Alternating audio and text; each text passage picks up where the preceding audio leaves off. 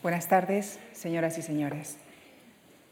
Ejemplaridad, imitación, ingenuidad aprendida, mortalidad, filosofía mundana, inconsolable, estilo elevado, son algunas de las palabras que forman parte del universo de nuestro conferenciante de esta tarde, Javier Gomá Lanzón. Muchas de las anteriores palabras han sido analizadas en su obra, la cual se encuentra reunida principalmente en dos recopilaciones, Filosofía mundana, microensayos completos y en Tetralogía de la ejemplaridad, compuesta por los libros Imitación y Experiencia, por el que obtuvo el Premio Nacional de Literatura en la modalidad de ensayo, Aquiles en el gineceo, Ejemplaridad pública y Necesario pero imposible. Su libro más reciente es La imagen de tu vida y el pasado junio estrenó en el Teatro María Guerrero su monólogo dramático Inconsolable. Javier Gomalanzón es doctor en filosofía, posee una doble licenciatura en filología clásica y en derecho. En 1993 ganó las oposiciones al cuerpo del Consejo de Estado con el número uno de su promoción. Desde 2003 dirige esta fundación y es además patrono del Teatro Real y del Teatro de la Abadía. Entre las palabras del universo creativo del autor a las que me refería anteriormente se encuentra el estilo elevado. Este será el hilo conductor sobre el que versará la conferencia de esta tarde en la que el ponente se aproximará al estilo, al estilo elevado que elaboró Fray Luis de León con su prosa, a partir de los comentarios al cantar de los cantares.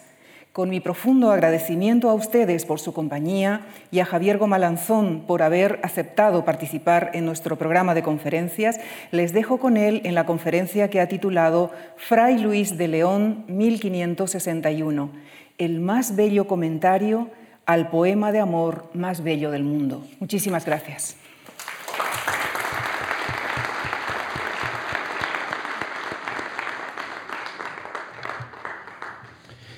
Muy buenas tardes. Muchas gracias, Lucía, por tu presentación tan amable, tan competente, tan atinada como son todas las tuyas. Y muchas gracias también por invitarme a esta tribuna. Eh, Seguramente habrán oído decir a Lucía que soy el director de la Fundación Juan March y por tanto habrán deducido que soy un enchufado. ¿Qué puedo decir en mi descargo? Pues aceptar humildemente que, que sí, que soy un enchufado, tratar de estar a la altura del encargo y no defraudarlo. Y muchas gracias también, por supuesto, a ustedes por asistir. Es muy alentador que la obra casi desconocida de un fraile en el siglo XVI, en esta tarde lluviosa y con fútbol, convoque a tan amplia y tan distinguida audiencia, llenando este salón de actos y parte, según me dicen, del otro. Saben que un reloj de arena es un objeto que siempre ha parecido muy filosófico porque invita a meditar sobre el paso del tiempo. He comprobado que este reloj tarda 70 minutos en pasar la arena de arriba a abajo y es el tiempo máximo que me he concedido para completar mi conferencia. Si veo que tengo problemas, lo volveré a, cambiar. Tenemos un largo camino que recorrer esta tarde juntos y no hay mucho tiempo que perder. Así que inicio ya la exposición con un apunte relacionado con la importancia del lenguaje en la naturaleza humana que nos ayudará a situar, en un amplio contexto el tema de esta conferencia. En comparación con otros seres, seres animales o minerales, lo distintivo de la condición humana, lo que le otorga una dignidad peculiar, es que somos entidades dotadas de logos. Logos, palabra griega que suele traducirse por voz, concepto, definición, argumento, comunicación.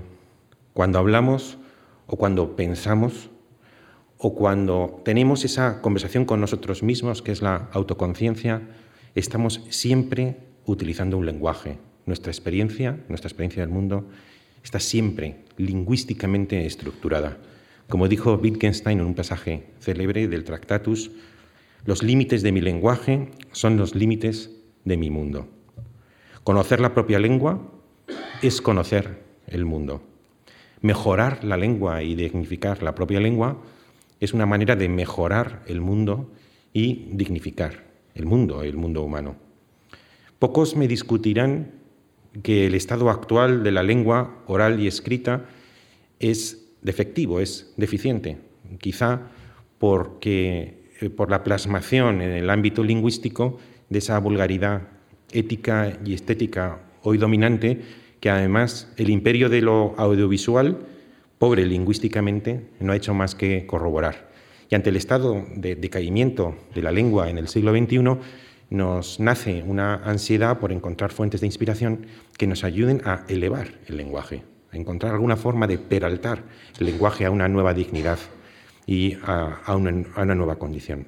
Y es esto lo que a mí me sirve para presentar mi conferencia en sus tres partes. La primera parte eh, se centra en aquel momento de la historia de la prosa castellana, el siglo XVI, en que ésta adquirió su primera perfección y un clasicismo, según dicen los estudiosos.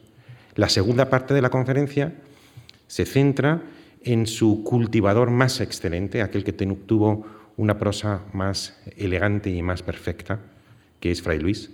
Y en la tercera eh, nos fijaremos en su obra desconocida, que es el Comentario al Cantar de 1561. Mi conferencia se resume en realidad en el deseo de compartir con todos ustedes la fascinación, hasta diría que el enamoramiento que me produjo descubrir esta obra casi desconocida de, Fray Luis.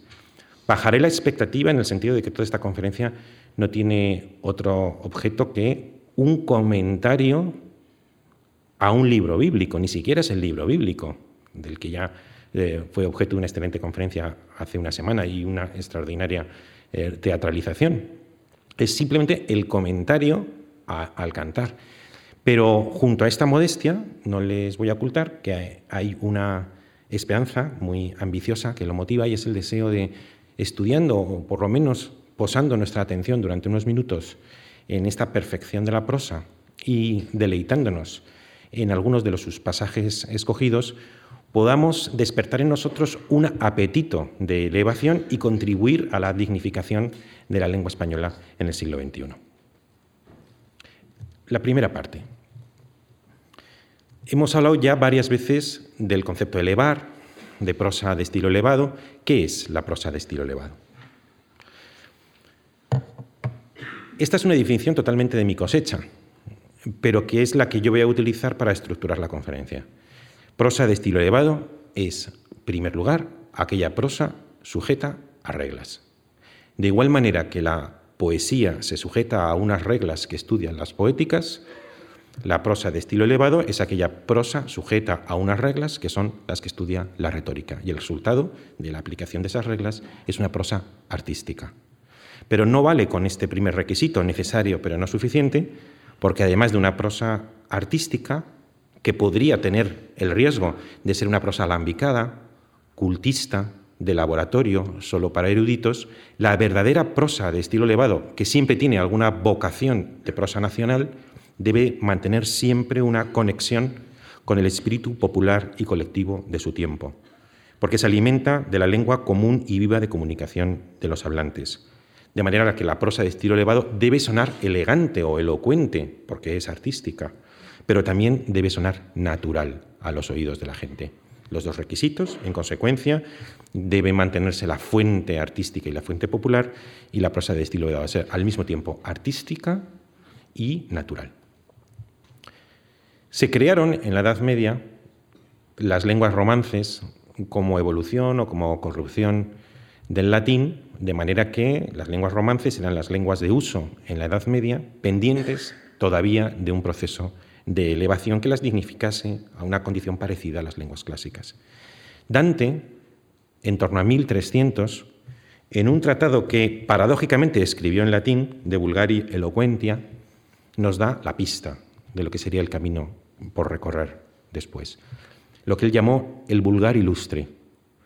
Debíamos intentar una prosa que, se alimentara, que fuera nutricia respecto a la lengua vulgar, hablada por la gente, que se adquiere simplemente por el uso, sin necesidad de arte, y sin embargo proyectar sobre esa lengua vulgar y popular las reglas del el arte retórico que lo convierten en una prosa de estilo elevado.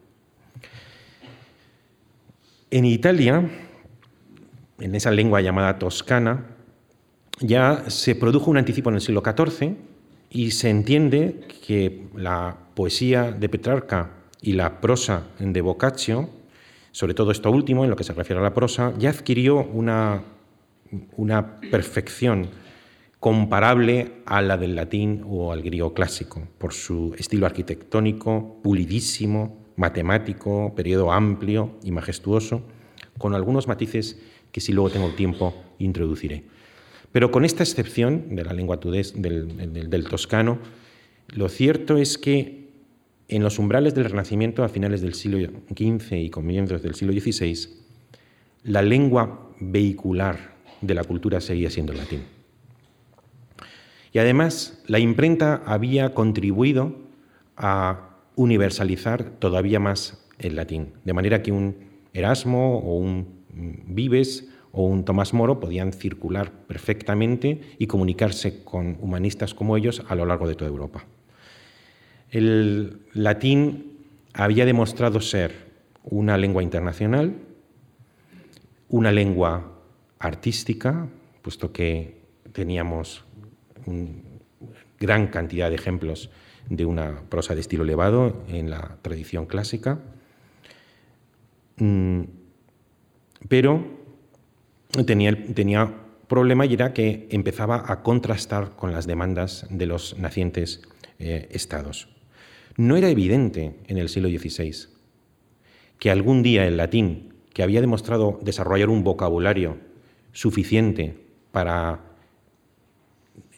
atacar y para meditar sobre las verdades de la filosofía, la teología y la ciencia, no era evidente a principios del siglo XVI que algún día ese latín tan prestigioso y tan internacional fuera sustituido por las lenguas vulgares. Y surgieron voces como Bembo en Italia, Dubelé en Francia, Valdés en España, que empezaron a abogar por una dignificación de las lenguas vulgares. Los estados nacionales nacientes, como antes he mencionado, contribuyeron a este proceso de sustitución del latín por las lenguas vulgares, porque los estados nacionales querían, para empezar, no una lengua internacional como el latín, sino una lengua nacional y propia, no una lengua elitista, solo para unas élites humanísticas, sino una lengua que pudiera cohesionar a toda la, comunidad nacional y al mismo tiempo, ojalá en algún momento que esa lengua propia y popular adquiriera la dignidad de las lenguas clásicas. La ocasión que encontraron las lenguas para esa elevación, por lo menos en los países nórdicos, fue la traducción de la Biblia. La Biblia normalmente se leía en la Vulgata de San Jerónimo y en 1522 Lutero la tradujo al alemán. La tradujo al alemán, pero estaba destinada a la edificación del pueblo creyente. Y por eso buscaba siempre un lenguaje alemán de sabor popular, que sirviera para que personas que no eran doctas ni particularmente letradas pero si eran cristianos de buena fe, pudieran alimentarse de la palabra de Dios que se democratizaba, puesto que dejaba de ser un uso exclusivo de la iglesia y de la universidad y se convertía en uso también doméstico y un uso de, eh, en las escuelas. En, el punto y hora en que la Biblia ya se podía leer en un, en un alemán perfectamente comprensible. Ahora bien, el tema que la Biblia toca que es la salvación de la humanidad conforme al plan divino, es un tema que no puede ser más elevado. Por tanto, ese lenguaje de sabor popular tenía que combinarse con un refinamiento, con una elevación y con una elegancia acorde al tema que contenía la Biblia. Y así nació las lenguas nacionales, la lengua alemana o la lengua después con la traducción posterior al inglés de la Biblia, la lengua inglesa, en esa primera manifestación excelente, majestuosa, de una lengua al mismo tiempo popular y, sin embargo, artística, que son los dos requisitos que antes he enunciado sobre la prosa de estilo elevado. ¿Cuál era la situación en España en el siglo XVI? Pues bueno, una buena muestra de la falta de autoestima que el castellano tenía en esa época es que en 1535 el ya citado Juan de Valdés, en su Diálogo de la Lengua, que es el defensor de la dignificación del castellano, sin embargo, siendo el defensor, dice cosas como las únicas lenguas necesarias son necesarias el latín, el griego y el hebreo, puesto que se aprenden a través del arte de los libros, mientras que las demás se aprenden simplemente por el uso. Dice que las, la lengua castellana carece de los modelos de elegancia y perfección artística de la Toscana, Petrarca o Boccaccio, antes, antes mencionado. La lengua castellana estaría, según él, huérfanos de modelos análogos. E incluso llega a decir que él apenas lee prosa castellana, puesto que, mm, digo, dice literalmente, de los que han romanzado he leído poco, porque como entiendo el latín y el italiano, no curo de ir al romance. Y este es el defensor. Dice Menéndez Pidal que la lengua escrita del siglo XVI produce la modalidad sin duda más hermosa que jamás se escribió en España. Con lo cual, pese al desdén que Valdés muestra por la prosa de su contemporánea a 1635, lo cierto es que en el siglo XVI se están poniendo las condiciones para el esplendor de esa prosa. Fíjense que solo 25 años después de lo que dice Valdés, en 1635, en 1661, eh, eh, se escribe el cantar, el comentario que hoy nos convoca. Se establecieron las condiciones. Para empezar, España se convirtió en imperio. Y claro, el castellano sería una lengua vulgar, pero era una lengua imperial. Por tanto, podía rivalizar con otras lenguas imperiales. Por ejemplo, el latín. El castellano empezó a tener una cierta autoestima. somos una lengua que acompaña, como decía Nebrija, a un imperio. Además, Nebrija en 1492 escribió la gramática y la primera gramática que se escribió en Europa de una lengua romance, espejo y modelo de la que luego se escribieron, y que sugiere que, por lo menos para Nebrija, el castellano vulgar puede sujetarse a reglas tanto como el latín lo hizo o el griego. Es una lengua digna de sujetarse a reglas, reglas por lo menos de decir bien. Además, la prosa del siglo XVI adquiere su clasicismo, dice la pesa, porque, cito, no quedó apenas otra literatura que la escrita en lengua castellana. El castellano se había convertido entonces en el idioma nacional, en la lengua española. La lengua castellana ya no era la lengua de un reino, sino que se convirtió en la lengua nacional, se convirtió en, en el español, con los caracteres fonéticos y ortográficos que hoy la distinguen. Y por último, no se trataba solo de escribir bien conforme a la gramática, por ejemplo, de Nebrija, sino de escribir con elocuencia. Y es entonces cuando muchos humanistas, tanto seglares como eclesiásticos, empiezan a traducir y a, leer y a aplicar las retóricas latinas donde se habían sistematizado esas, eh, esas reglas de, de buena elocuencia. ¿Cuáles de los géneros de prosa existentes en España en el siglo XVI ¿Cuál es el más propicio para la creación de una prosa de estilo elegante?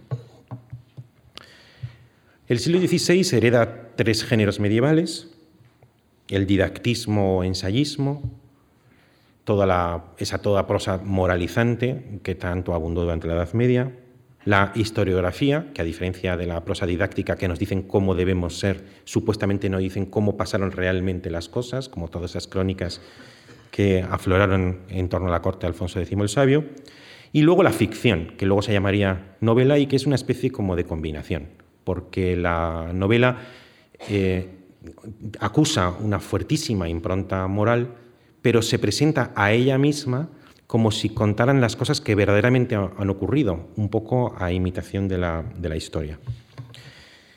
Esta última, la novela, tuvo, como es sabido, un amplísimo desarrollo en España. Novela sentimental, como digo, la de Diego de San Pedro, El cárcel de amor, las novelas de caballería, la novela pastoril, con esa fuertísima influencia que tuvo la Diana de Montemayor, o la novela de tendencia realista, sea o no sea la Celestina una novela, marcó el camino para luego Francisco Delicado, para Lazarillo de Tormes o el Guzmán de Alfalache.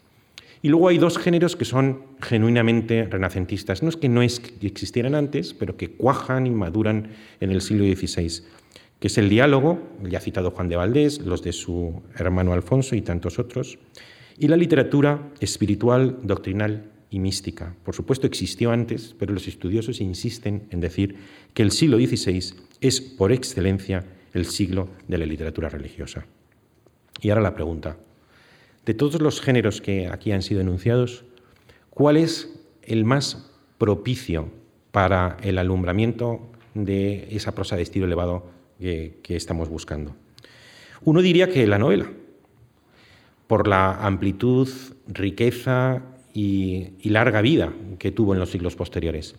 Pero es que la novela tenía una vocación distinta, no tanto la de elevarse como la de rebajarse conforme a una tendencia que voy a describir una palabra. Como mostró el gran crítico Auerbach, durante muchísimos siglos estuvo vigente la teoría de los dos niveles. La teoría de los dos niveles dice que si uno quiere decir algo elevado, una tragedia, algo épico, normalmente tendrá que utilizar personajes heroicos e idealizados, como aquellos que proceden del mito, tiene que plantear enunciados eh, tramas heroicas y muchas veces con forma poética. Ahora bien, imaginen que yo no quiero hablar de nada especialmente grave o sublime, sino que quiero hablar de personas de mi experiencia, de, un vecino, de, un, mercader o de un hermano. Pues de acuerdo con la teoría de los dos niveles, en la literatura occidental esto obligaba a que si yo introducía en mi obra artística un personaje de la vida cotidiana, necesariamente tenía que ser una presentación baja y cómica.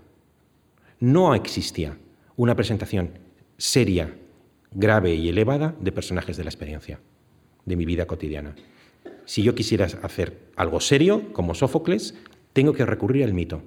Si yo quiero introducir a, un pescadero o a un amigo como por ejemplo Sócrates, entonces tengo que hacer como Aristófanes, el género cómico, de un realismo incluso soez, acentuadamente bajo, envilecido.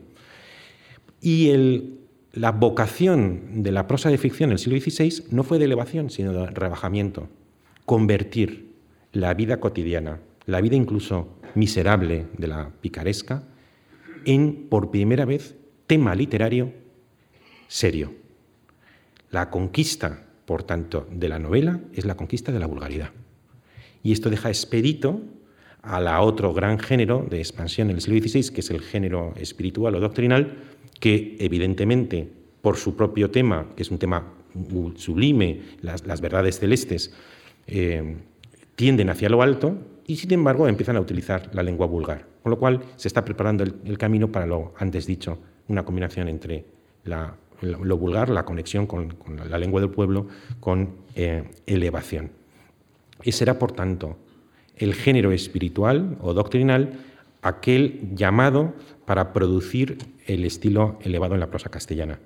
Sus dos principales precursores fueron Juan de Ávila y Luis de Granada, este último un prosista extraordinario, pero la corona la tiene sin duda Fray Luis de León. Y con esto pasamos a la segunda parte de la conferencia.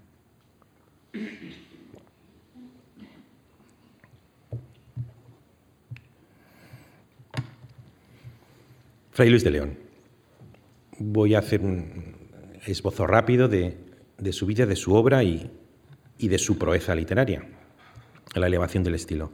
Respecto a su vida, bueno, aquí en la diapositiva están compendiados los hechos principales. Yo destacaré primero que nace en un pueblo, y eso hará que a lo largo de su vida idealice la vida campestre y el ideal rústico frente a las corrupciones de la corte y de la ciudad. Segundo lugar, que nace en una familia acomodada. Su padre llegó a ser miembro del Consejo Real tenía un tío próspero en Valladolid y un catedrático de cánones en Salamanca. Tercer lugar, que con 14 años ya une su vida para siempre a la ciudad de Salamanca, donde se traslada. Y con 15 profesa de Agustino. Los 15, 16 años siguientes son años de estudio y de aplicación que culminarán en 1561 con su primera cátedra. Ya lo tenemos justo en la fecha en la que él compone el comentario al cantar, de catedrático en Salamanca, 1561. Más o menos una década después ocurre el hecho decisivo de su existencia. En marzo de 1572 y hasta diciembre de 1576 es preso por la Inquisición. Las causas tienen que ver con rivalidades entre órdenes religiosas, la orden dominica, la orden agustina, en la provisión de cátedras en el seno de la universidad. Por tanto, querellas universitarias, combinadas con algunos dudos o lunares o aspectos cuestionables desde el punto de vista doctrinal de precisamente el comentario al cantar. Estamos hablando de casi cinco años preso en la cárcel de Valladolid en unas condiciones que no son las de los presos en el año 2017, con gimnasio y televisión y librería. Su compañero de, cátedra que ingresó en prisión días más, días después de él, eh, que se llama Alonso Gudiel, muere por las condiciones y la penalidad de las condiciones que debe sufrir en prisión. Y además es prisión preventiva casi cinco años de prisión preventiva que termina con una resolución, con una, una eh, reprensión. Sea reprendido y advertido que de aquí en adelante mire cómo y a dónde trata cosas y materias de la cualidad y peligro que las que de este proceso resultan. Cinco años de prisión, en plena juventud, con 45, casi 50 años, que terminan con una resolución por la que se le absuelve, se le reprende y se secuestran todos los manuscritos de la traducción y comentario del cantar. Me gusta destacar la coincidencia de que más o menos por estos mismos años sufre en cárcel eh, Fray Luis de León, San Juan de la Cruz y Cervantes en, África, tres de los eh, genios más ilustres de nuestra literatura, sufren cárcel y los tres, cuando salen de ella, experimentan una explosión de creatividad. Le ocurrirá a Fray Luis. San Juan cuenta como una gran parte de su cántico espiritual lo compuso de memoria en la cárcel y todos sabemos cómo Cervantes a la vuelta de, los baños en Madrid empezó a componer comedias, tragedias y finalmente también la, la Galatea. Unos días después de entrar en la cárcel, el 31 de marzo de 1572, Fray Luis dirige a los inquisidores una carta pidiendo que le traigan diferentes cosas, la imagen de Nuestra Señora, un crucifijo, libros, como por ejemplo el de Fray Luis de Granada, el libro de oración y meditación, un candelero de azófar, es decir, de latón, y unas tijeras de espabilar y unas disciplinas. Y añade, y a Ana de Espiñosa, monja del monasterio de Madrigal, que envíe una caja de unos polvos que ella solía hacer y enviarme para mis melancolías y pasiones del corazón, que ella sola sabe hacer y nunca tuve de ellos más necesidad que ahora. Estos humores melancólicos no se deducen claramente de la prosa mm, fuerte y majestuosa de Fray Luis, pero cuando lee uno el comentario del libro de Job, libro que terminó unas semanas antes de morir, en el capítulo 6 uno percibe que en la descripción que Fray Luis hace de la melancolía que aflige a Job, está hablando de su propia melancolía, cuando habla de ese humor melancólico, esa melancolía negra y corrompida asiendo del corazón y espantándolo, increíbles las tristezas y los recelos y las imágenes de temor que se ofrecen a los ojos del que padece. Todos los melancólicos se demuestran ceñudos y tristes, y no pueden muchas veces dar de su tristeza razón. Veremos ahora lo de ceñudo, triste y melancólico en un retrato que enseguida mostraré. Para desterrar las melancolías, Fray Luis escribe, en la, cárcel escribe mucho, que ya quizá no de esa manera festiva, celebratoria, incluso amatoria del comentario al cantar de 1561, pasamos no de croce a delicia, sino de la delicia al croce como consecuencia del paso por la, por la cárcel y su prosa se hace didáctica, teológica y angustiada. Comienza allí de los nombres de Cristo, comienza también los comentarios al libro de Job, indudablemente porque él se identifica con ese justo sufriente del libro de Job, y hace el comentario latino al Salmo 26. Y empieza la segunda parte de su vida, esos últimos 14 mm, años, entre el año 50 y 64, porque él muere con 64 años, que se le van primero a la vuelta, recupera su cátedra y enseguida, dos años después, obtiene su ambicionadísima cátedra de la Biblia, que era su máxima ansiedad.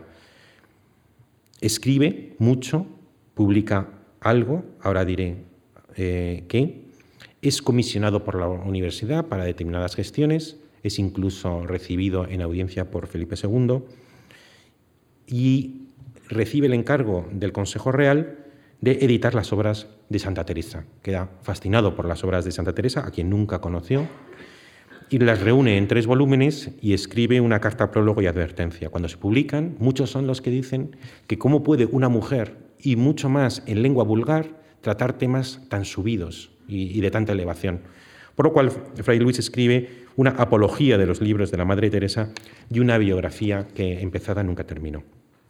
1591, 64 años, es elegido provincial de la provincia de Castilla, una enorme promoción dentro de su orden, pero pocos días después, el 23 de agosto, muere a los 64 años de edad en Madrigal. ¿Cómo era? ¿Cómo nos podemos imaginar a, Fray Luis? Francisco Pacheco, maestro, entre otros, de Velázquez, en 1599 empezó a escribir y a publicar un libro de descripción de verdaderos retratos de ilustres y memorables varones, que son un friso de retratos que él compuso a los que acompañaba una semblanza. Y uno de ellos, uno de los ilustres varones, es Fray Luis, que había muerto unos, días unos, años antes, y hace de él una descripción. Dice él, en lo, natural fue pequeño de cuerpo y otras descripciones. Y en lo moral, que es lo que he destacado en esa letra roja, dice, con especial don de silencio, el hombre más callado que se ha conocido, si bien con singular agudeza en sus dichos, con extremo abstinente y templado en la comida y bebida y sueño, de mucho secreto, verdad y fidelidad, puntual en la palabra y promesas, compuesto, poco o nada risueño, como es propio de los humores melancólicos. Y de hecho, en una que no le subrayo, pero un poquito más adelante, dice, fue muy espiritual y de mucha oración, y en ella en tiempos de sus mayores trabajos, favorecido de Dios particularísimamente, y con ser de natural melancólico, fue muy sufrido. Y este individuo que compuso, Fray Luis, la aproximación al corpus de Fray Luis no es tan sencillo, porque, porque hay obra en prosa, hay obra poética, hay obra en latín, hay obra en castellana, hay obra publicada en vida, hay obra, la mayor parte, publicada póstumamente. Así que voy a dar unas pinceladas, nada más, para luego situar en ese contexto la obra que, es objeto de la conferencia de hoy. La primera pincelada, su poesía, si tiene una posición cimera en la historia de la literatura española, es por su poesía, todo lo admitiríamos. Pero luego quien entre en, su poesía se dará cuenta que su poesía verdaderamente original son dos docenas de, poemas. Lo demás son traducciones de poesías griegas, latinas o, bíblicas. Casi todas ellas, además, son, mm, según dicen los estudiosos, porque no están fechadas, la mayoría de ellas son anteriores a la cárcel.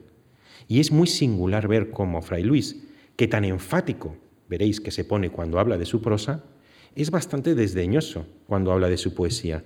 Él dice en la dedicatoria, entre las ocupaciones de mis estudios, en mi mocedad y casi en mi niñez, se me cayeron como entre las manos estas obrecillas, a las cuales me apliqué más por inclinación de mi estrella que por juicio o voluntad. Fray Luis considera que son obrecillas que se le cayeron y fijaos que no las publica. Corrieron los manuscritos, eso sí, pero él nunca las publicó. Prosa castellana y prosa latina. Era un profesor en la Universidad de Salamanca y compuso mucha obra latina, en su mayor parte, no totalmente, pero en su mayor parte, cursos universitarios de contenido teológico o exegético. Pero todo el mundo lo conoce por la, eh, por la prosa castellana. Esos cuatro libros que, que, escribió, la traducción y comentario al Cantar de los Cantares, 1561, Perfecta Casada y de los Nombres de Cristo, ambos publicados en 1583, y esa exposición del libro de Job, que empezó en la cárcel, como antes mencioné, que a la salida ya avanzó en gran medida y que terminó unas pocas semanas antes de morir. El primer y el último libro, comentarios de un exegeta a dos libros de la Biblia. Y los dos del medio, La Perfecta Casada y de los Nombres de Cristo, dos ensayos con motivo bíblico. Y ahora una palabra sobre la, sobre la obra publicada y la obra póstuma. El eh, Fray Luis publicó tarde y por orden de su superior. Su superior en la, orden le exigió que empezara a publicar, puesto que era conocido y ya gozaba de enorme prestigio, que estaba capacitado y que tenía obra eh, pendiente de publicar. Y en 1580 publica el comentario latino que antes he mencionado al Salmo 26 y un comentario doble, un, comentario doble con traducción apoyándose en la vulgata de, San Jerónimo del Cantar de los Cantares.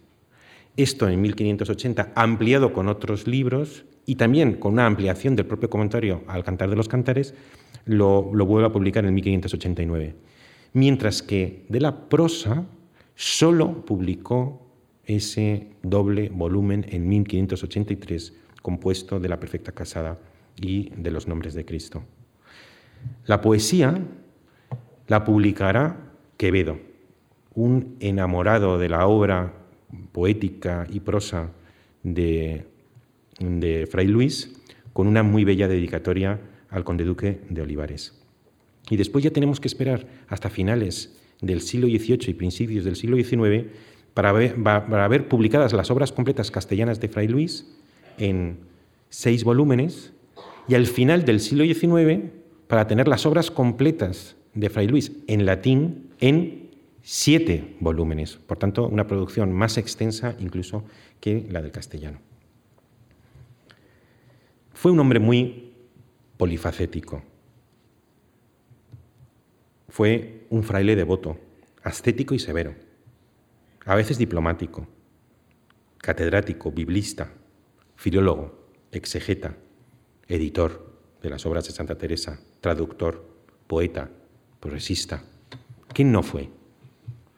Mi opinión, Fray Luis, por mucho que he leído libros que exaltan su condición de intelectual, en mi opinión, Fray Luis no es un pensador original.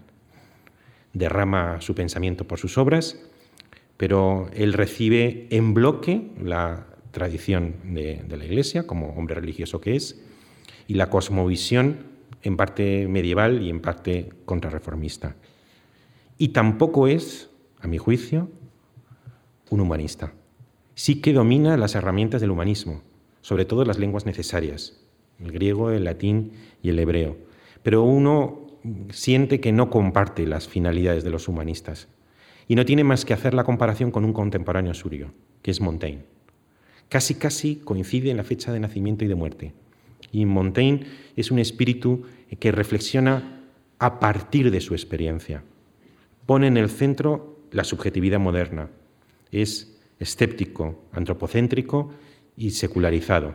Y en contraste con él nos encontramos con que Fray Luis es un monje de la contrarreforma, muy, mucho más parecido en ocasiones a la cosmovisión medieval que a los desarrollos modernos.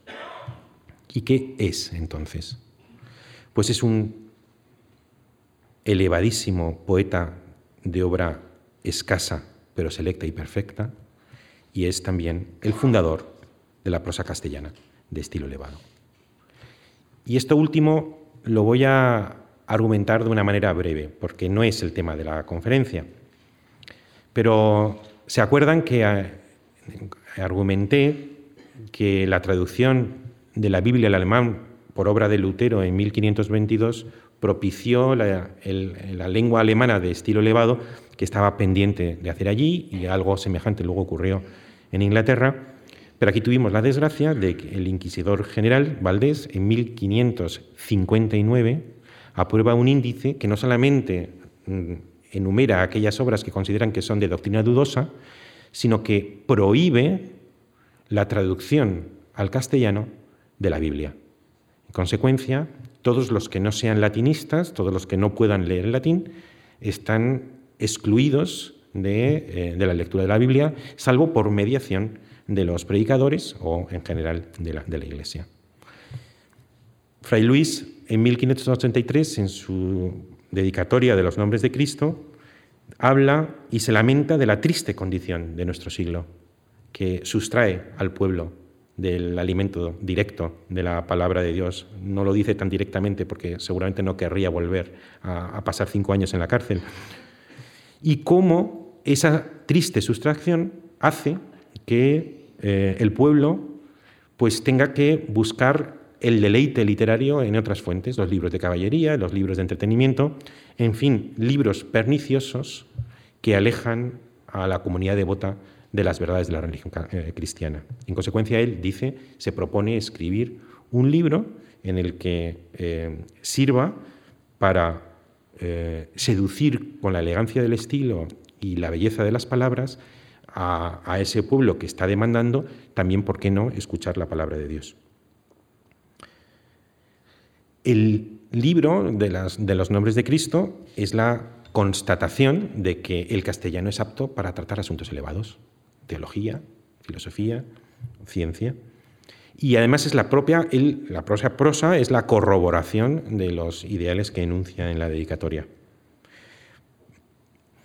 Porque incluso en su época, contemporáneamente a él, Fray Luis de Granada, que había escrito libros pastorales, seguía diciendo que el latín era la lengua idónea para hablar de los temas elevados. el castellano solamente eran para usos o finalidades vulgares.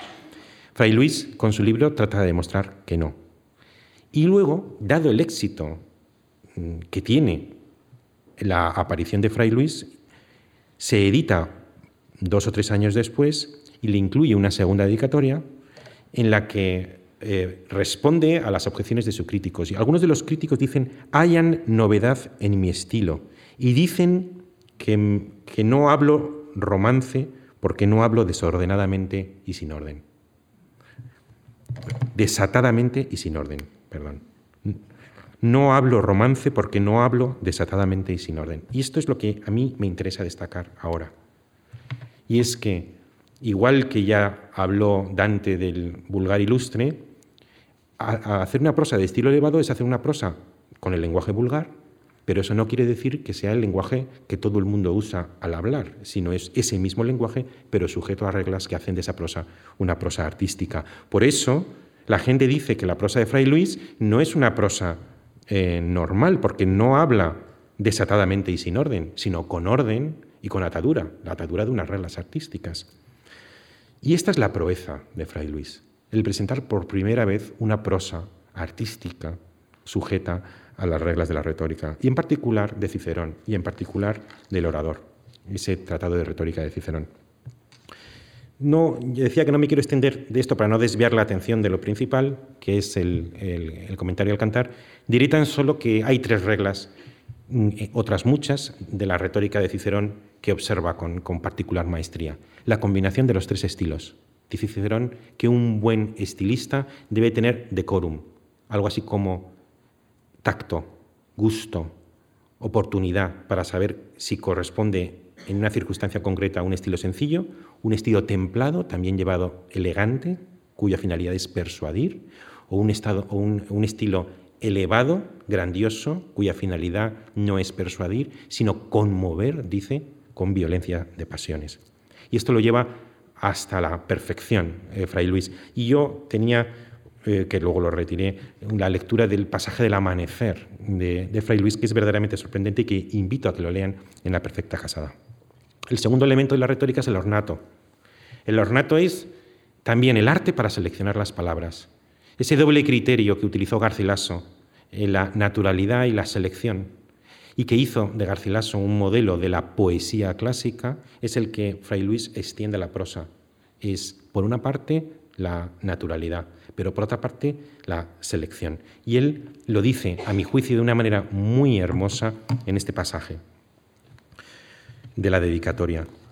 Pongo en las palabras concierto y las escojo y le doy su lugar, porque piensan que hablar romance es hablar como se habla en el vulgo y no conocen que el bien hablar no es común, sino negocio de particular juicio. Así que, así en lo que se dice como en la manera como se dice, y negocio que de las palabras que todos hablan, elige las que convienen y mira el sonido de ellas, y aun cuenta a veces las letras, y las pesa, y las mide, y las compone, para que no solamente digan con claridad lo que se pretende decir, sino también con armonía y dulzura. Y el tercer elemento que hace de la prosa de Fray una prosa artística es el números o, rima. la poesía latina y griega era poética precisamente por la sucesión de sílabas largas o breves que daban una cadencia, una musicalidad típicamente poética al verso. El retórico Isócrates en, Grecia tuvo el acierto de trasladar este mismo criterio de una sucesión cadenciosa de sílabas largas y breves de la poesía a la prosa. Cierto que no de una manera tan estricta, puesto que resultaría artificial, sino de una manera suelta, de una manera, como ellos dicen, suelta. Cicerón hizo lo mismo con la prosa latina y Fray Luis hizo lo mismo con la prosa castellana. Y si hemos visto que Fray Luis era relativamente desdeñoso respecto a su poesía, respecto a su prosa, dice, y si acaso dijeren que es novedad, yo confieso que es nuevo y camino no usado por los que escriben en esta lengua, poner en ella número, es decir, ritmo. Y el final de la perfecta casada, entre otros mil ejemplos que podríamos poner, parece que es esa prosa de Isócrates o de Cicerón en la que encontramos, casi sin querer, una sucesión de versos. No lo voy a leer entero. Los vecinos dicen esto a los ajenos. Habla de la imagen de la perfecta casada que todos ensalzan. Los vecinos dicen esto a los ajenos y los padres dan con ella doctrina a sus hijos y de los hijos pasan a los nietos y extiéndese la fama por todas partes creciendo y pasa con clara y eterna voz a su memoria de unas generaciones en otras y no le hace injuria a los años, ni con el tiempo envejece, ante con los días florece más, porque tiene su raíz junto a las aguas y así no es posible que descaezca, etc. Me estoy refiriendo a esa prosa elegante que quien lo lee a lo mejor no advierte, pero sí que no puede dejar de sentir la musicalidad, la cadencia y la belleza de una prosa única. Fray Luis es un, participa en esa empresa común del siglo XVI que es el ensalzamiento, el enaltezamiento, la elevación de la prosa castellana. Pero él goza de una ventaja competitiva, y es que a diferencia de Fray Luis de Granada o Juan de Ávila, es un excelso poeta, grave y elevado, provisto de un sentido único para la suavidad de las palabras, sus cadencias melódicas, y esa ventaja competitiva le confiere una posición aparte en la historia de la literatura española. Y, si Fray Luis es, como suele decirse, el Horacio de la poesía castellana, con igual título se puede decir que es también el Cicerón de la prosa castellana y fundador del estilo elevado en lengua castellana. En la generación siguiente, Cervantes todavía vivo, eh, Fray Luis se lo reconoce en la Galatea. En él cifro y recojo cuanto he mostrado hasta aquí y he de mostraros. Fray Luis de León es el que digo, a quien reverencio, adoro y sigo. Lope de Vega dirá de él, tu prosa y verso iguales, tu prosa y verso iguales conservarán la gloria de tu nombre, tú el honor de la lengua castellana. Y Quevedo, en esa dedicatoria al conde duque de Olivares en 1631, dice, no tienen en cuenta en nuestra España, en los grandes y famosos escritores de aquel tiempo, comparación las obras de Fray Luis de León, ni en lo serio y útil de los intentos, ni en la dialéctica de los discursos, que parece que está hablando de la prosa, ni en la pureza de la lengua, ni en la majestad de la dicción, ni en la facilidad de los números, ritmo, el ritmo, ni en la claridad. Y parecidos dictámenes dirán ya en el siglo XX Menéndez Pidal y Lázaro Carreter. Son, dignificó la lengua clásica a la misma altura que los autores griegos y latinos. Y con esto pasamos, por fin, a la tercera parte, que es la del comentario de Fray Luis al Cantar de los Cantares.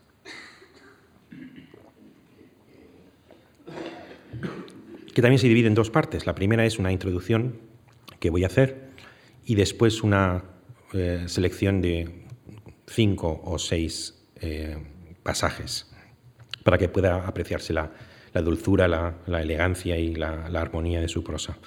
Me gusta destacar que Fray Luis, que es un gran poeta y un gran prosista, en su época fue sobre todo celebrado por la labor científica en el campo de la exégesis. Fue sobre todo un exegeta y el libro que hoy comentamos es el de exégesis de un libro de la Biblia, el Cantar de los Cantares.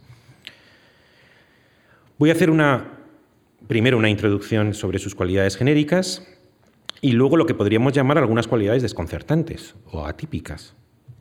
Las genéricas son que es su primera obra, no había escrito nada que se sepa, salvo bueno, una oratio que, había compuesto unos años antes en una reunión de, de su orden, pero ninguna obra sustantiva, es una obra gozosa, celebrativa, eh, eh, eh, exultante, amatoria, una obra inédita que por indiscreción de un amigo se convirtió en una especie de un libro leído por todo el mundo, a mi juicio incluso, esto ya es una conjetura mía, lo leyó San Juan de la Cruz, que en esa época estaba en Salamanca y sospecho que inspiró algunos de los versos de su cántico espiritual. El tema es, como siempre, la Biblia, su traducción y exégesis, y lo hizo a instancias de una monja, Isabel Osorio, del convento del Espíritu Santo en Salamanca, que le decía que no sabía latín y que se le podía ayudar a traducirlo y a, comentarlo. Y el tema es un tema que fascinó, eh, enamoró a Fray Luis desde el principio hasta el final. Le dedicó este ensayo de 1561, traducción y comentario. Poco tiempo después, una traducción en versos de octava rima. Después, ya la mencionada explanatio en latín en 1580, ampliada en 1589. Algunos de los pasajes de, los nombres de Cristo pueden ser considerados como una nueva versión, un nuevo comentario al Cantar de los Cantares. En 1585-86 explica en latín el cantar en sus lecciones universitarias.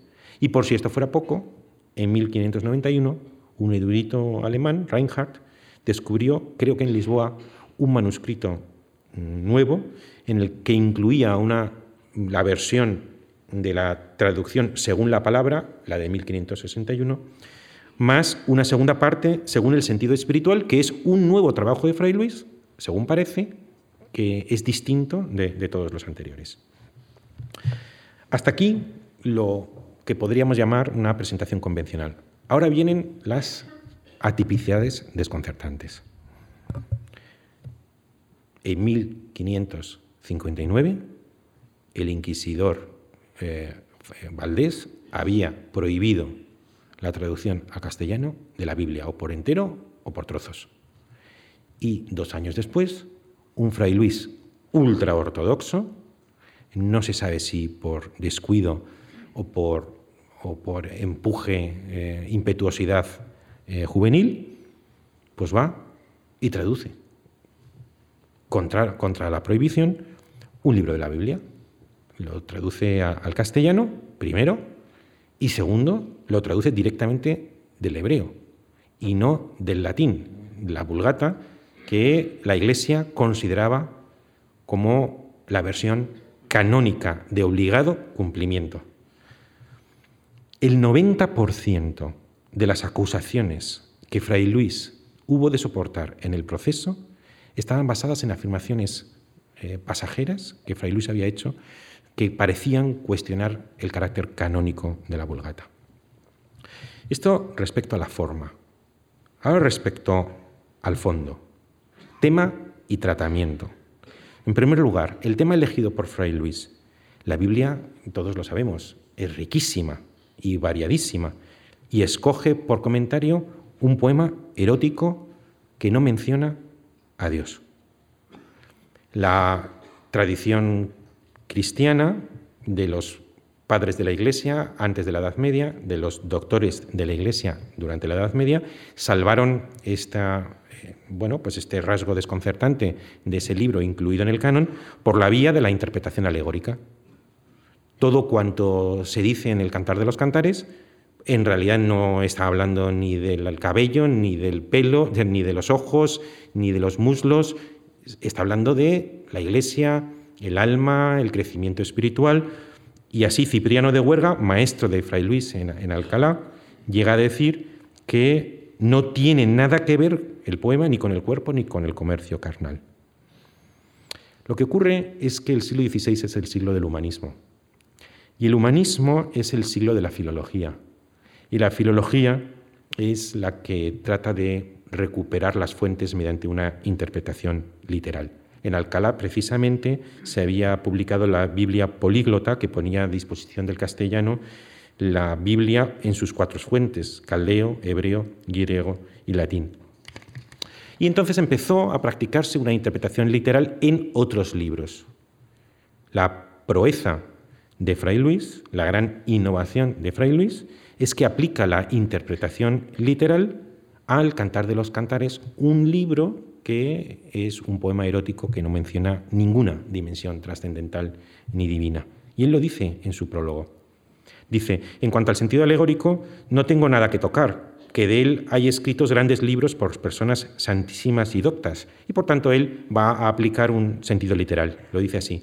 Solamente trabajaré en declarar la corteza de la letra, así llanamente, como si en este libro no hubiera otro mayor secreto del que muestran aquellas palabras desnudas.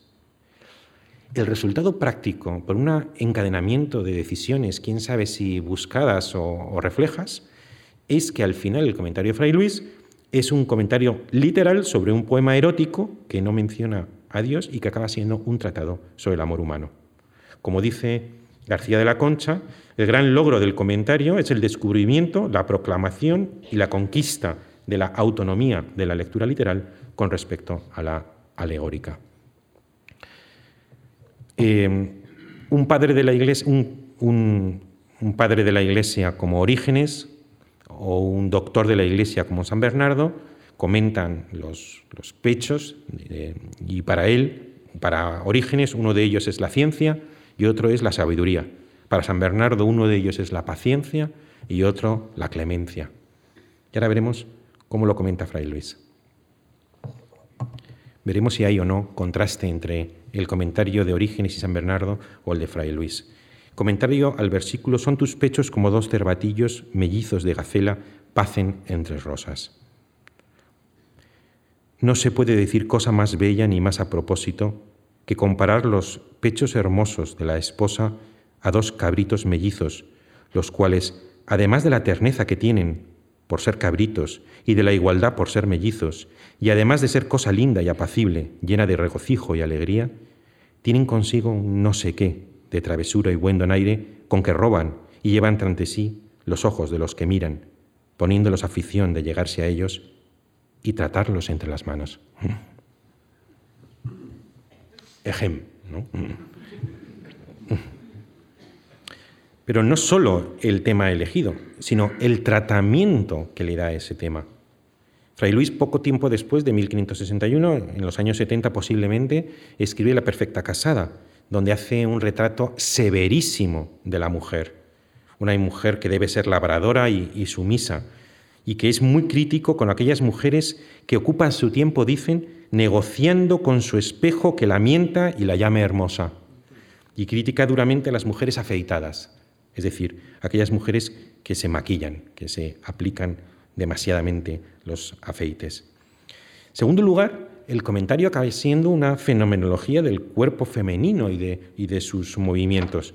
Tan, es así que Fray Luis, biblista, frailuno y tradicionalista, llega a decir en determinado momento, como escandalizado de su propio, del propio atrevimiento de la, de la escritura, dice Fray Luis, desciende aquí a tantas particularidades el Espíritu Santo que es cosa que espanta. Veremos, sin embargo, que Fray Luis a veces, a mi juicio, va un poquito más allá del Espíritu Santo. Teófilo Viñas, en su biografía de Fray Luis, dice que durante el proceso le acusaron de haber traducido el cantar al idioma vulgar considerando simplemente como Carmen Amatorium, como poema de amor. Un acusador dijo que apenas encontraba diferencia entre su versión castellana del cantar y las poesías eróticas de Ovidio. Y la tercera cosa que conviene destacar, no solamente la, eh, diferente tratamiento que tiene la mujer en el Cantar de los Cantares y en este, que es un poema claramente celebratorio, de una celebración festiva de los sentidos, de una exquisita alegría de vivir, frente a lo que dirá luego en, el, en, la Perfecta Casada.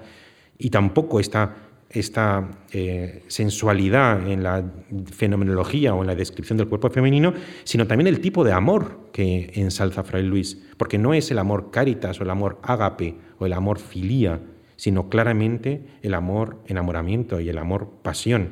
Él acepta que el cantar es una égloga pastoril, un amor un poema de amor cortesano y gentil entre dos pastores, el rey Salomón y la hija del faraón, que asumen el papel de, dos pastores, y el comentario se va sobre todo en el, análisis del movimiento de este amor cortés, un poco la manera de la Diana de Montemayor, que se había publicado unos pocos años antes, esa novela pastoril, y habla de los juego amoroso, el careo de los amantes, las seducciones y sus trucos, los sentimientos delicados, la gracia, el donaire, la ley de los celos.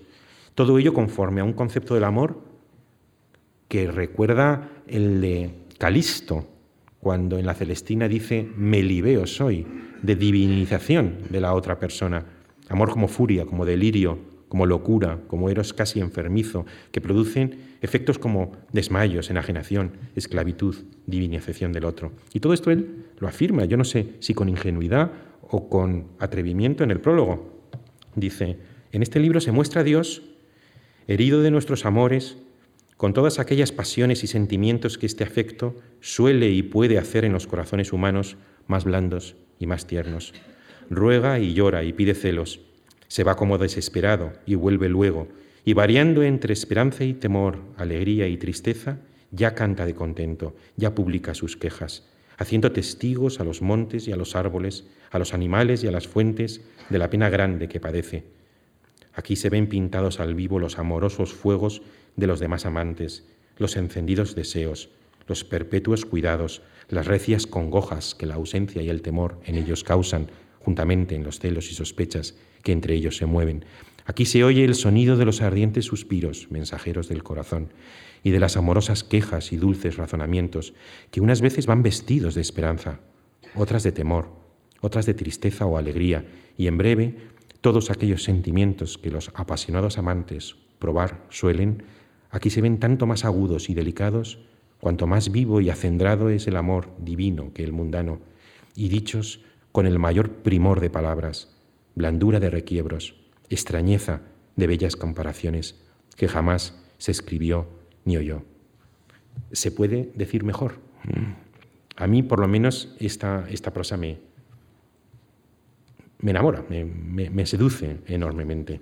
Y ahora, que todavía queda un poquito del reloj de arena, voy a proceder a una lectura muy de solamente cuatro o cinco pasajes del cantar, del comentario del cantar.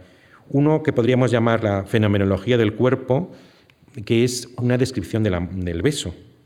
Mm, creo que va mucho más allá del Espíritu Santo Fray Luis cuando interpreta el beso como un modo de recuperar el alma que la persona amada te ha robado a través del aliento que uno recupera en el beso. Bésame con besos de su boca porque buenos son tus amores más que el vino, dice el verso que comenta.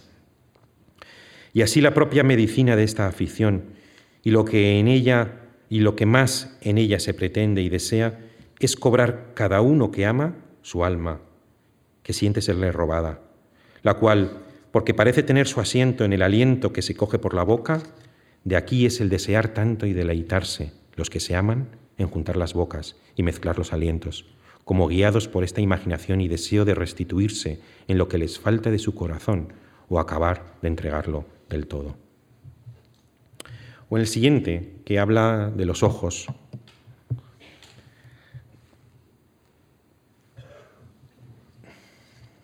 Mm. Sí, comienza de los ojos. El, el versículo que comenta es, ay, qué hermosa eres, amiga mía, ay, qué hermosa, tus ojos de paloma entre los cabellos. Eh, para Fray Luis, dice, los ojos son matadores y alevosos, y la situación que describe son esos ojos temblorosos de la amada que asoman entre los cabellos desordenados como si fueran entre celosías. El cabello es una celosía, los ojos matadores y alevosos asoman entre el cabello. Comienza el esposo como maravillándose de la excesiva hermosura de la esposa y diciendo una vez y repitiendo otra, por mayor confirmación y demostración de lo que siente, ay, qué hermosa eres, amiga mía, ay, qué hermosa. Y porque no se pueda sospechar que la afición lo ciega, ni se satisface con decirlo así a bulto, desciende en particular por cada cosa y comienza por los ojos, que son, como dicen los sabios, donde más se descubre la belleza o torpeza del ánima interior y por donde, entre las personas, más se comunica y enciende la afición.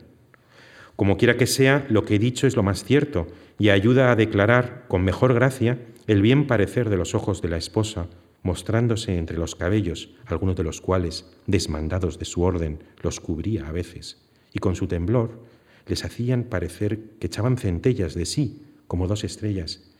Y siendo, como se dice ser, los hermosos, los hermosos ojos matadores y alevosos, dice graciosamente el esposo que de entre los cabellos, como si estuvieran puestos en celada, le herían con mayor fuerza y más a su salvo, hacían más ciertos sus golpes.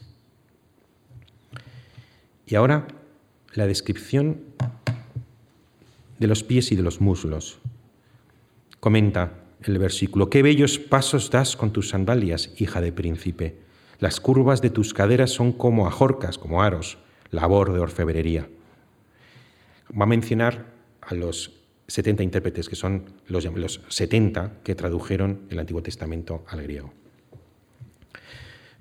No quiere decir más de lo que suena, que es la redondez de los muslos y el cuerpo de ellos, que es una maciza y rolliza hermosura y de muy gentil proporción, la cual pusieron los 70 intérpretes con mucha propiedad y significación, diciendo en griego rithmoi ton morión, que es toda buena proporción y compostura de partes entre sí.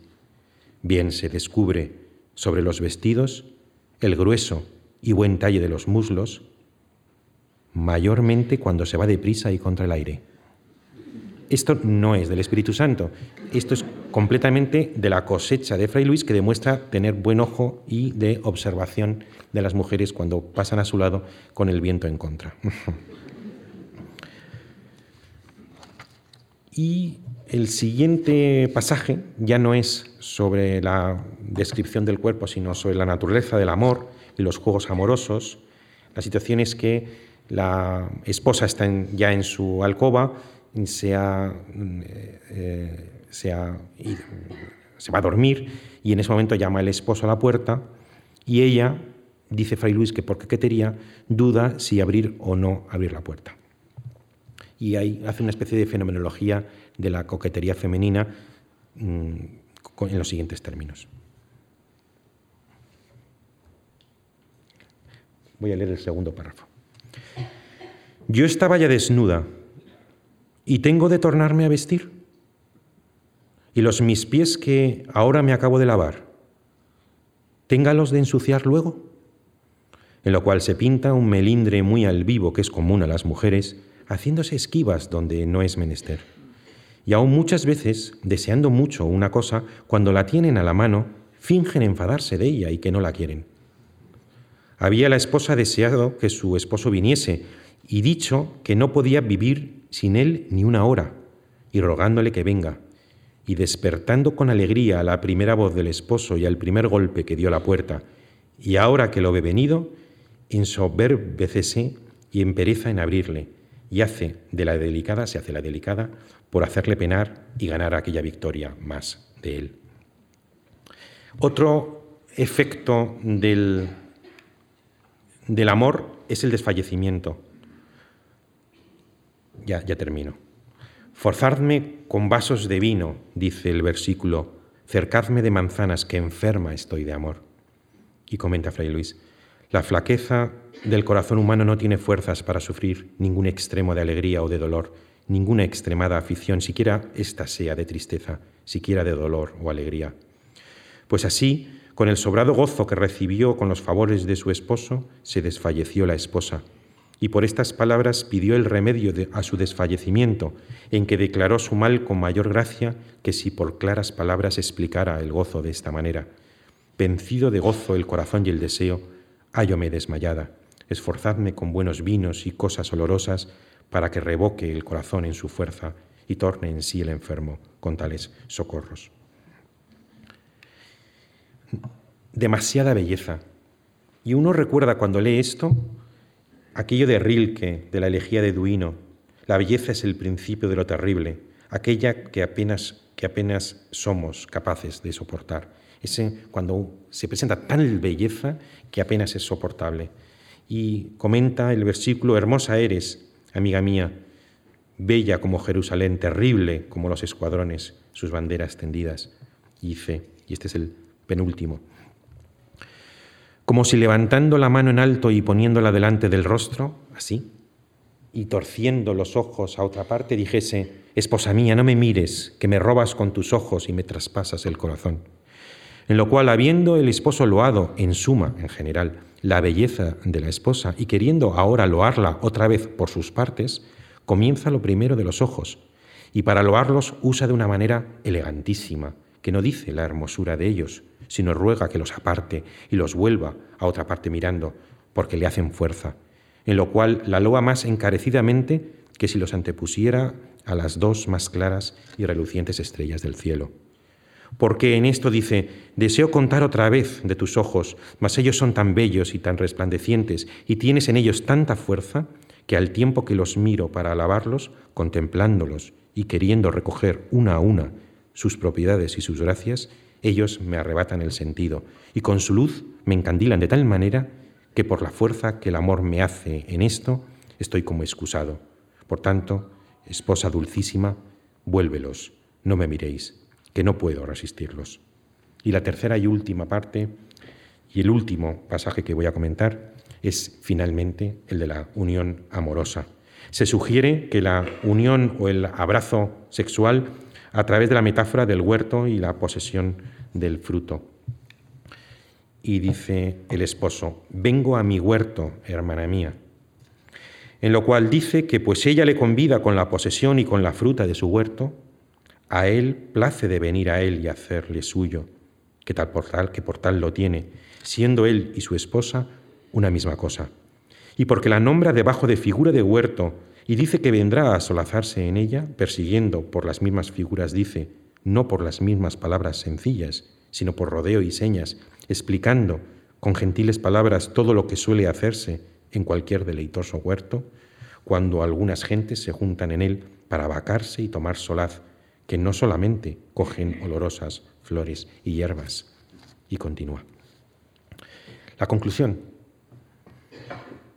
Pues que Fray Luis fundó el estilo elevado en los nombres de Cristo, haciendo una prosa elevada sobre tema elevado, pero que en su comentario al cantar había quizá anticipado eso mismo con un este elevado, pero aplicado ya no a un asunto sobrenatural, sino a un asunto tan natural y tan humano como el enamoramiento. Y quizá haga de esta obra un estilo elevado todavía más inspirador y moderno para nosotros en el siglo XXI que eh, el de los nombres de Cristo. El estilo elevado de este cantar, de este comentario al cantar, ya lo ensalzaron personas como Jorge Guillén, que en 1936 hizo una edición, es verdad que abreviada, del comentario de Fray Luis. Dice que este adorable y prodigioso cántico es obra jugosísima de fresquísimas honduras y alturas primaverales. Valbuena Prat, que dice del cantar que es una obra maestra en que se acudía a motivos de amor y de costumbres populares en una prosa rica que respiraba alegría y optimismo crea lleno de juventud, de pasión y de poesía uno de los libros eróticos más bellos del mundo. Y el último editor, José Manuel Blecua, en 1994, dice, el comentario de Fray Luis a todo el poema es uno de los libros más bellos del Renacimiento español, lleno de gozo además, de platonismo y de algo extraño en nuestra literatura, la exaltación del cuerpo y del sentimiento amoroso. El cantar de los cantares de Fray Luis es el más bello, sí, de la prosa espiritual de la Edad de Oro, como el canto, cántico de Jorge Guillén lo es de la poesía española eh, contemporánea. Y empezamos como, como terminamos. El decaimiento de la lengua en nuestros días, por la vulgaridad del lenguaje que nos aboca a una, a una vulgaridad del mundo y que nos llena de ansiedad por encontrar fuentes de inspiración donde elevarlo, como hizo Fray Luis, que buscó en Cicerón una fuente para, trasladándolo del latín al castellano, fundar el estilo elevado en el siglo XVI, pero nosotros tenemos una ventaja sobre Fray Luis y es que nosotros le tenemos a él y en particular esta perla que nos ha convocado hoy y con la que aspiro que mediante esta conferencia haya podido contribuir, aunque sea un poquito, a dar a conocer este descubrimiento, el comentario al cantar, y quizá, ojalá, a despertar entre todos un cierto apetito de elevación. Muchas gracias. Uh